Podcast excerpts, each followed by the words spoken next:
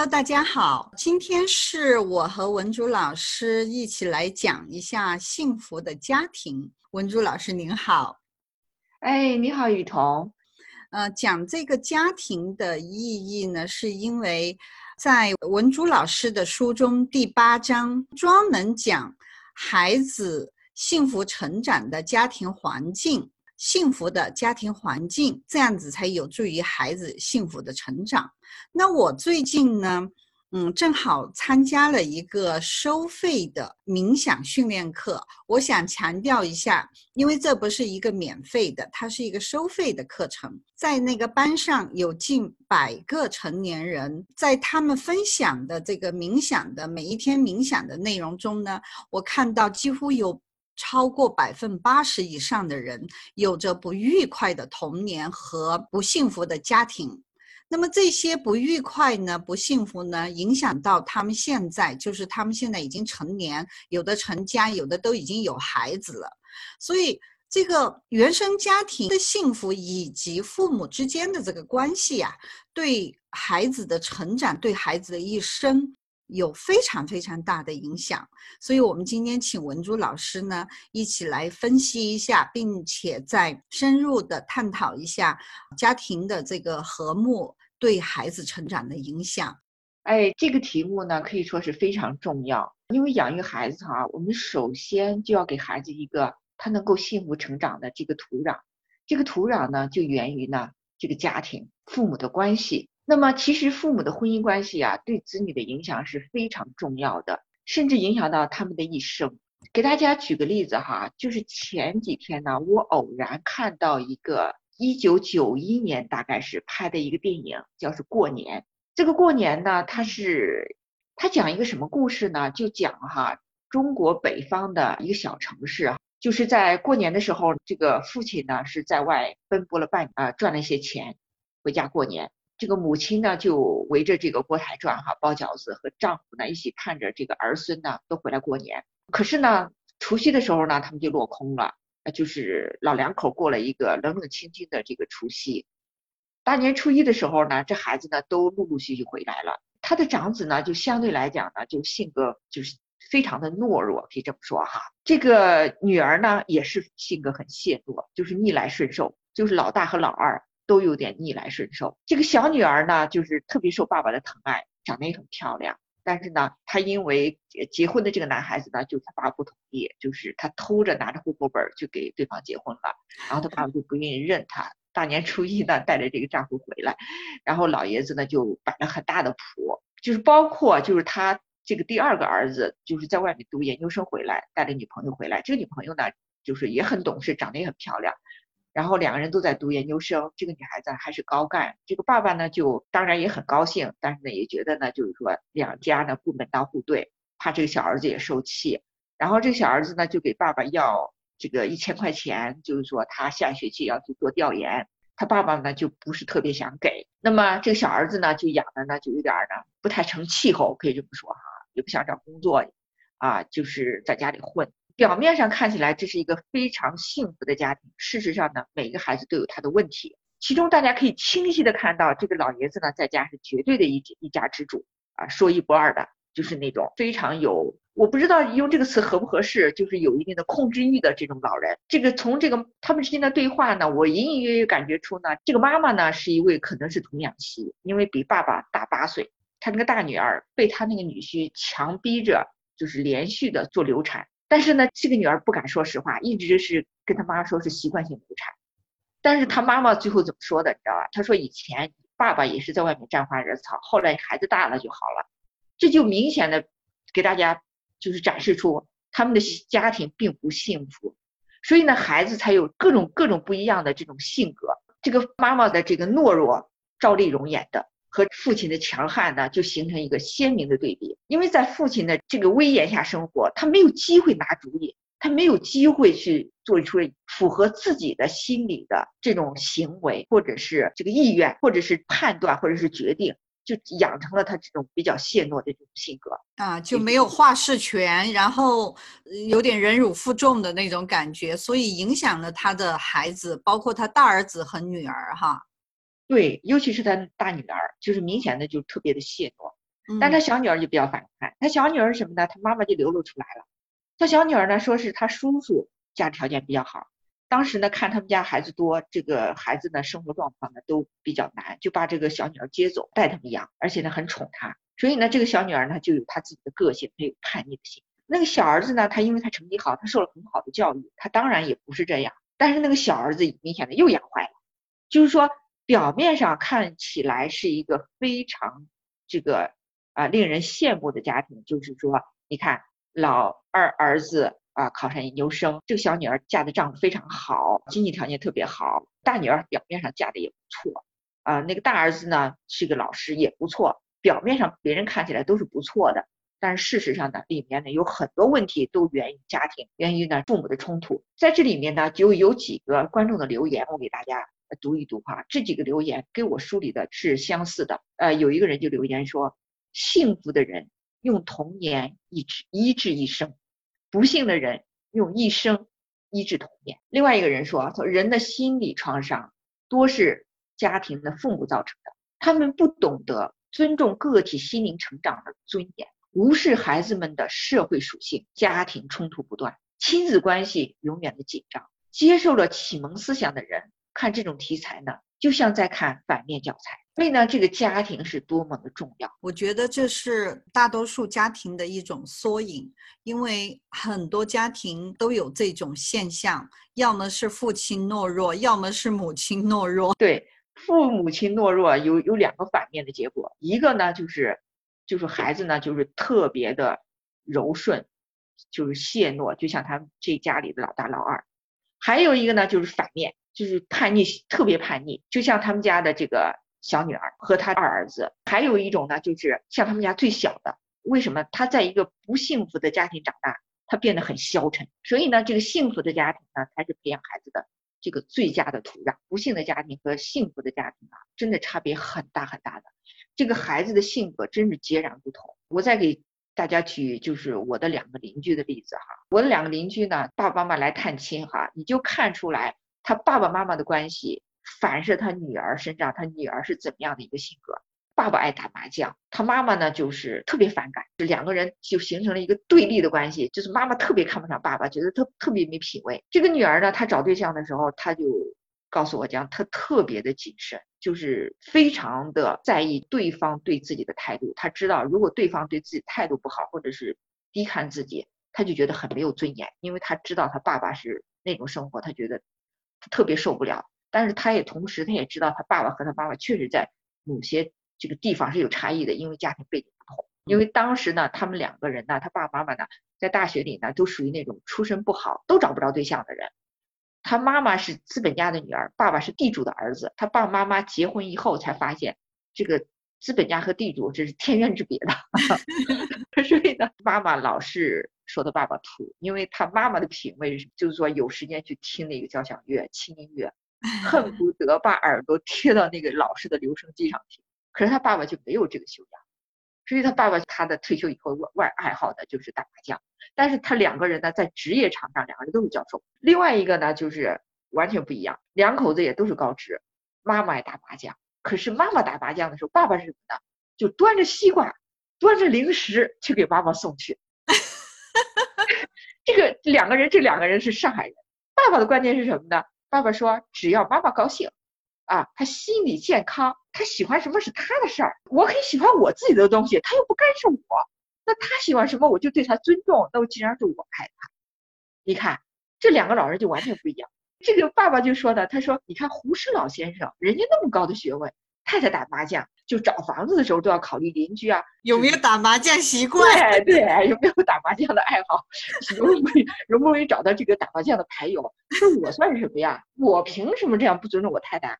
所以这个女儿呢，就特别阳光，特别自信，处事也好，就是跟她们给公公婆婆相处也好，那就特别 confidence，特别阳光一个类的。这两两个人就截然不一样。所以呢，夫妻之间呢，这个爱很重要，尊重很重要。虽然呢，就是两个人呢，就是我刚才说的两个邻居，他们都受到高等教育，他们都有很好的 career，但是他们内心的这个幸福指数是完全不一样。我们可以呢，从另外一个角度也可以感觉出来哈，不幸福的家庭哈。对孩子的这个心灵的创伤是多么的重。特别呢是有暴力的这个父母哈，一定有暴力的或者是心灵受伤的这个自卑的孩啊，甚至是早恋。早恋呢有很多种原因，其中有一个很大的原因呢就是缺少爱，嗯，还有一个呢就是另外一个方向，不愿意有婚姻，不愿意结婚，对结婚呢感到很 nervous。对，就是那种因为儿时自己家庭父母的婚姻的不愉快，啊，或者说父父母没有给足他这个应有的爱和关心的这种女孩子，可能长大以后就是两个极端，有的呢就是在呃很小的时候就会早恋，有的就是就是对婚姻就厌恶，没有信心。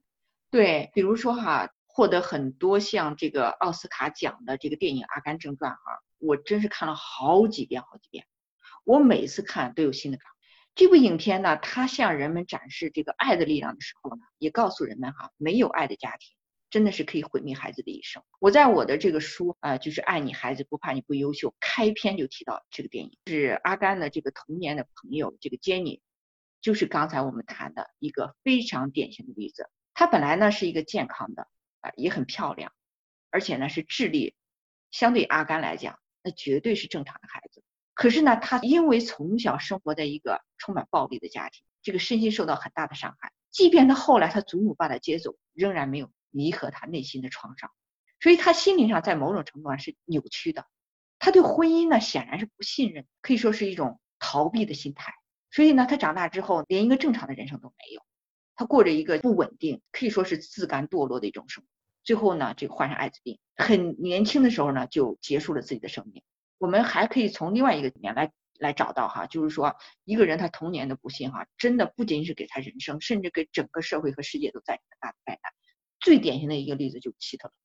嗯，如果大家去了解希特勒他的家史，你就知道啊，这个家啊，说句不客气的话，那真是家风不正，上梁不正下梁歪。嗯。他的这个父亲就是一个非常暴力的人，在希特勒小的时候，他他做错了什么事儿，或者是他父亲认为他做错了什么事儿，就开始就是就拳拳打脚踢，而且他父亲本身就是一个脾气暴躁，就酗酒，在当时社会上，就当时的社会标准，就是一个难以接受的这种品行很低的很低的人，他的暴力，他的这种暴躁，动不动就对这个希特勒拳打脚踢，或者是拿鞭子抽打他。当时呢，尽管他小的时候他妈妈护着他，仍然呢在他心里就留下了很大的阴影，而且他心里明显的是扭曲的。特别是他家境贫寒，他谋生也确实不不容易。所以呢，在这个暴力家庭下成长的成长的这个希特勒呢，他长大之后性格同样暴躁。他后来获得权力之后呢，同样呢把自己的这个个性带到了他自己的政治生涯中，成了一个极端恐怖、独裁的偏执的这个战争魔王。给这个世界带来很大的灾难，这样呢是一个很典型的人。那么同样，从在普通的家庭里，父母动不动就用暴力打他，孩子的反应是什么呢？我在书里有，大家可以看看，就是第七章我在解析这个东西。父母动不动就用暴力，那么他认为这个解决问题的方式就是暴力。他在学校啊这些都会动手，对，都会对动手，而且结婚之后会对他太太一样动手。我在书里有一个例子，大家可以参考，那是个真实的例子。丈夫在国内是名校。在国外受了一个受的那么好的教育，本身自己是 PhD，照样打老婆。原因很简单，就是他从小就看他爸爸这样对他妈妈。通常情况下，儿子看到爸爸对妈妈就会反抗的，就会保护妈妈。但是他不一样，因为什么？他从小就是一点点就看着爸爸妈妈就这样，而且他妈妈就这样忍受。您说的这些例子啊。呃，可能有些人会觉得，呃，要么是电影，要么是离自己挺远。我也举一个非常真实的例子吧，因为我在做夏令营活动哈，我有一年有一个孩子还挺小的，还是从北京来的，父母啊，就是给我的感觉都挺好的，因为能把孩子送到美国来参加夏令营的家庭啊，应该都是中产以上的家庭，就收入是要中产以上的。然后这个孩子到了夏令营，他是一个八岁的小男孩，瘦瘦小小的一一个小男孩。到了夏令营的第一天晚上，我就收到营地主任给我的电话，就跟我讲，这个孩子会打人。我当时就不可思议哈，因为这个孩子看上去非常非常的弱小。而且我做这种美国的夏令营啊，也从一二年我就开始做。我从来没有碰到过中国的孩子来到美国，在美国本土的营地上会去打孩子，我从来没有见过。我还有点不太相信哈。但是呢。那个营地主任呢，就跟我说，他先跟我讲一声，但是他说，呃，也希望呢，就是由我跟孩子沟通一下，然后呢，警告一下孩子，呃，再给他一个机会，再观察一天。第二天呢，营地又打电话来了，说他不仅会打别的孩子，他还会搞一些破坏。呃，就是有一些设施吧，不该他去动的，比如说他发现那有个水龙头带着一根水管，长长的水管，他会去拿了就去洒那个水给其他学生，那么这个是不允许的。虽然营地里面是有这种水上的活动，但是不允许这样子去做。第二天呢，又给我打电话了，而且要求我联系家长。嗯，因为在营地的协议里面是有这样子的要求的，就是如果发现营员违反营地的规则，营地是会把这个孩子遣返的，停止他参继续参加夏令营。而这个孩子呢，他是报了两周啊，两周的夏令营，而且那个夏令营还还蛮贵的。那我我也想就是尽量去争取，所以我也联系了爸爸，然后呢，通过爸爸和他的沟通，我就明白了。爸爸第一句话就跟他怎么说：“你小子再不给我好好的听话，你回来免不了那顿打。”Oh my gosh！我当时听了这句话呢，我真的就瞬间明白这个孩子怎么回事了。然后结果呢，这个孩子又给他这个第二次机会，他依然没有很好的表现。又隔了两天，就是营地已经是尽到最大的这个责任了。又给予的这两天中呢，专门还要派一个辅导员跟着这个孩子。这么短短时间，他们不可能改变他。最后呢，就让这个爸爸去把他给接了出来。这件事情哈是非常非常真实的事情，是我做这个营地从呃二零一二年到现在唯一发生过的一次，但是也是一个非常典型和非常有代表性的一个家庭教育。那么从爸爸这个话中呢，就可以听出来了。爸爸经常打孩子，那对于孩子来讲，就像您刚才说的一样的，解决问题的方法，或者甚至于他认为关系的建立可能就是动手。八岁的瘦瘦小小的一个小孩子，小男孩来到美国，会对着这些 外国人的孩子都动手。你想想看，这种就是雨桐刚才讲的这个例子哈，就让我想起来我初中的一个同学，一个男孩。那个男孩呢，就属于在学校就属于那种坏孩子一样的，就动不动就打人，动不动就打架。后来呢，到高中分班了，我跟我关系很好的一个女生，跟他们家关系很好，她就告诉我讲，他爸爸呢就经常把他哈吊起来打。Oh my gosh！这个孩子本来吧，他调皮捣蛋是一种男孩子很多这个年龄时候的天性，他惹麻烦，也许他能量过剩。也许呢，他对某个事情，他就说他好奇等等，可是他个爸爸呢，就教育方法不得当，把他就吊起来打。后来呢，是他的爸爸，就是我这个女同学的爸爸呢，人是非常非常好的人，对对孩子啊，那绝对是温和教育的人。就后来就跟他爸爸讲，那你这样做不对，你不能这样打孩子。就这个一句话，这个这个孩子听了以后，你知道就嚎啕大哭，他就没有人给他过这么样温暖和理解。所以后来我就是在我女儿的成长过程中，我脑子里就经常回想这个例子，因为这个男孩子就像你说的，个子也不高，在北方的孩子来讲，他算是偏低的个子，而且瘦瘦的。可是他经常就是 make trouble，倒这个一下，倒那个一下，结果把人家惹翻了以后，真是打起来，他占多少便宜吗？我看也不见得。暴力的方式就往往就是用这个用暴力的解决。那么你再追溯他爸爸，可能他爷爷就这样对他爸爸。对，对，这就是问题。对对，就是我们会重演我们自己的这些遭遇，就是童年中很多这些发生的事情，像比如我们成长中，我们是不愿意的，我们不喜欢的，但是呢，我们却会不自然的去把这种。自己原生家庭父母对我们的一些做法、一些说法，会沿用到自己的孩子、自己的家庭中去。其实，那个文珠老师，这就是我想跟您做这个节目的一个最大的一个初衷。我非常非常希望，在我当初孩子很小的时候，如果能遇到您，能够给我讲解这些道理的话，我相信我的孩子会比现在还要更有成就，因为我会比那个时候的我做得更好。而那个时候的我，真的是对这种家庭教育、对婚姻。完全是无知，呃，而且那个时候不知道我是无知的，我就觉得说，其实也不是觉得，就是很自然的会去沿用自己父母的那种方式。在我的成长过程中，我父母做的让我哪些地方产生了心理的伤害？我在读书的时候呢，我也在思考什么是家，什么是家的成员，什么是主，什么是次，家是什么？以后我们再给大家谈，我书上就写的很清楚，家就是你和你的另一半和你的孩子，因为这个家就延伸出了很多很多的问题，比如说青春期的问题、恋爱的问题，有的家长就咨询我哈，我这有一篇文章在博客里，就是二零一八年的一个系列讲座的其中一讲，就是青春期恋爱，我为什么没把它叫成早恋？我觉得叫成早恋本身就缺乏一定的科学性，因为青春期恋爱。它是人的激素到了一定的水平，它的人的这个社会属性和自然属性的一个综合的表现。但是问题在哪？很多时候呢，这个原因造成的不仅仅是是这一点，而是家里缺少爱，缺少温暖。这也是我的一个理解和观察。青春期的恋爱，国内都叫早恋，这个绝对绝对是家庭缺乏爱。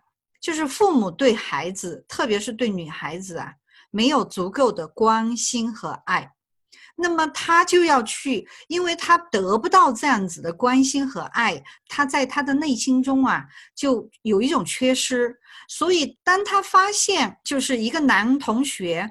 会对他示好，然后很关心他的时候，他会觉得特别温暖。而就像您说的，又正处于青春期，他因为身体的这个原因，所以很容易就把这种同学之间的这种好感或者是温暖，就变成演变成了一种爱情，所谓的他认为的爱情。对，还有一点呢，大家哈可能有没有注意到，我们周围的人，不管是男孩子还是女孩子哈。就是说，他们找的配偶往往比他们有的大好多。其实呢，你追根溯源都能发现什么问题呢？就是有一种恋父和恋母情节，因为童年的爱的缺失。在咨询我的家长中，其中就有这么一位爸爸，他的儿子暗恋他的这个老师，把他爸爸当时都气懵了，你知道吧？其实呢，就是完全是因为什么？这个孩子呢，因为他爸爸妈妈在外面做生意，把孩子托给爷爷奶奶照顾，托给保姆照顾。然后没有时间给孩子沟通，这个孩子呢，从农村到城市有很大的落差，因为周围的孩子跟他的言行都不一样，别人可能也对他的言行不太接受，对他的身体语言啊，对他的谈吐啊、口音啊，可能刚开始都有一定程度的不接受，而且呢，他功课确实呢，刚开始呢也有一定的距离，那么他就有一种很深的自卑感，而且呢，就是从小对母爱的缺失，班里的这个班主任语文老师就对他特别好。然后他语文成绩提高很快，加上这个语文老师又年轻又漂亮，他就有这种情节就出来了。然后呢，他就很害怕，他就写到这个日记上，让他父亲发现了以后，这父亲就简直是就愤怒、惊慌失措，然后又失望至极。他来找我，我说这算什么呀？我说这个很正常啊，是因为他从小没有这种爱呀。我说很正常啊，我说是一种不成熟的一种感情，它是一种阶段。嗯，如果你要正正确的引导他，不要试图刻意的去打压他，而是你要改变你自己，不是你的孩子。我说，你首先要改变你自己，你们夫妻俩陪伴孩子的时间和质量。我说你这样子的孩子呢，就是慢慢有所改变。就像刚才这个雨桐说的，当这个孩子呢，他在家里找不到爱的时候，他一旦在这个异性身上得到一种爱、关怀或者是理解和支持的时候，那心就像什么？就像久旱逢甘霖。然后紧紧抓住不放，对对，再加上有的孩子呢，他缺少一定的理性和自制力，不会呢就是认真的思考，去分辨呢两个人沉湎于这种关系不能自拔的时候，这个得与失、成和败以后的后果等等，就是沉湎于这个孩子沉湎于的这个青春期的恋爱。有的孩子呢就沉湎于什么呢？这个网络游戏，而不能自拔。所以呢，这里面有很多很多的原因，特别是我后来就是在我的周围，我观察了几位，就特别是女孩子，她有的时候她她那个丈夫比她小七八岁，还有的女孩子呢，就是说她的丈夫比她大十几岁，也就是在他们成长过程中，她缺失了父爱或者是母爱。还有的呢，就是另外一个极端，就是不愿意结婚。我就遇到了好几个这样的一个几个女性，想起来真让人很心酸。但是呢，幸运的是呢，有的人呢，就是后来呢，就他们还是找到了。就真正爱他，但是他们对婚姻真的有一种本能的恐惧。其中给我印象最深的是一个，她的她和她的丈夫，他们两个之间的故事。她跟我说呢，她外公外婆呢都是大学的老师，她妈妈呢就是因为外婆和外公的这个家里的出身的问题，大学毕业就分配到了内蒙，那就和她爸爸结合。她爸爸呢是本地人，她爸爸是受没受过高等教育不知道，但是呢，他跟我说他小时候他爸爸怎么打他，就拿那个就是那你简直是不可想象。他说那种铁钩子就是在他身上就抽他。他说天呐，他是让我看他的胳膊，他胳膊上都有那个火烧过的铁的那个天呐烙印。所以他后来考上大学，到南京图书馆工作，他就跟我讲，那个女孩子长得是挺清秀、挺漂亮的。就是当时我认识她的时候，她也就是三十多岁。他跟我说，他就是不谈恋爱、不结婚。他那老师都觉得很奇怪，给他介绍对象什么，他就是不结婚。她这个丈夫是一直追她，追她，追了四年，用完全用所有的真心来感化她，他才给她，他才给她结婚。就他，你简直不敢想象。我告诉你，他背上都有痕迹。然后他就跟我讲，他在他被打的时候，他妈妈就。没有力量保护他，因为是爸爸就是一个暴君呐，就是那种狂人一样。然后他妈妈要是保护他，他他打完他就是他爸爸打完他就打他爸，嗯，打他妈妈。所以他就跟我讲，他说他小时候就在这种恐怖的环境里长大。我就问他，我说你爸爸妈妈怎么样？他说后来他妈妈的问题落实以后，他妈妈回到内地以后呢，就跟他爸离婚了。然后我说你跟你爸还有来往？他说没有，从来没有。他说我很恨他。他说在他爸爸妈妈离婚的时候，在法庭上他就给他去给他妈妈作证。然后呢，他就他爸爸当时提出，因为当时那个年代离婚也真不容易。他说当时他就把他身上的伤，就是露出来以后，那法院的人都都都都震惊。天呐，就说他他就到法庭上给他妈妈作证，就说这个人是个魔鬼，根本就不配结婚，给他心灵的创伤真的很重。跟我说他的弟弟妹妹同样一个一个心灵的这个创伤累。嗯，所以你看，我我相信，尽管他已经结婚了，可能。哎呀，他的婚姻和他未来的生活都会在这个阴影之下，所以你看，家庭幸福与否对一个孩子的影响太大太大了，因为真的是影响他一生啊。呃，我们今天这一个节目呢，是要讲清楚。家庭对孩子成长的这个影响，而家庭中呢，它有这么几个关系，一个关系就是父母之间的关系，还有就是父母与孩子之间的关系。那我们呢会分成几期来讲，因为这个话题很长，而且要把这些问题讲清楚，那是需要一些篇幅的。所以，我们今天的这一个节目呢，就先讲到这儿。这个主要是讲了就是。家庭与孩子之间关系，我们接下来还会继续讲父亲与孩子的关系和母亲与孩子的关系。对，下一讲呢，我们谈一谈父母和孩子的关系。我们今天呢，主要是谈的就是父母的这种关系对孩子的影响。对孩子一生的影响。我们今天先讲到这里，也谢谢所有听友对我们的支持。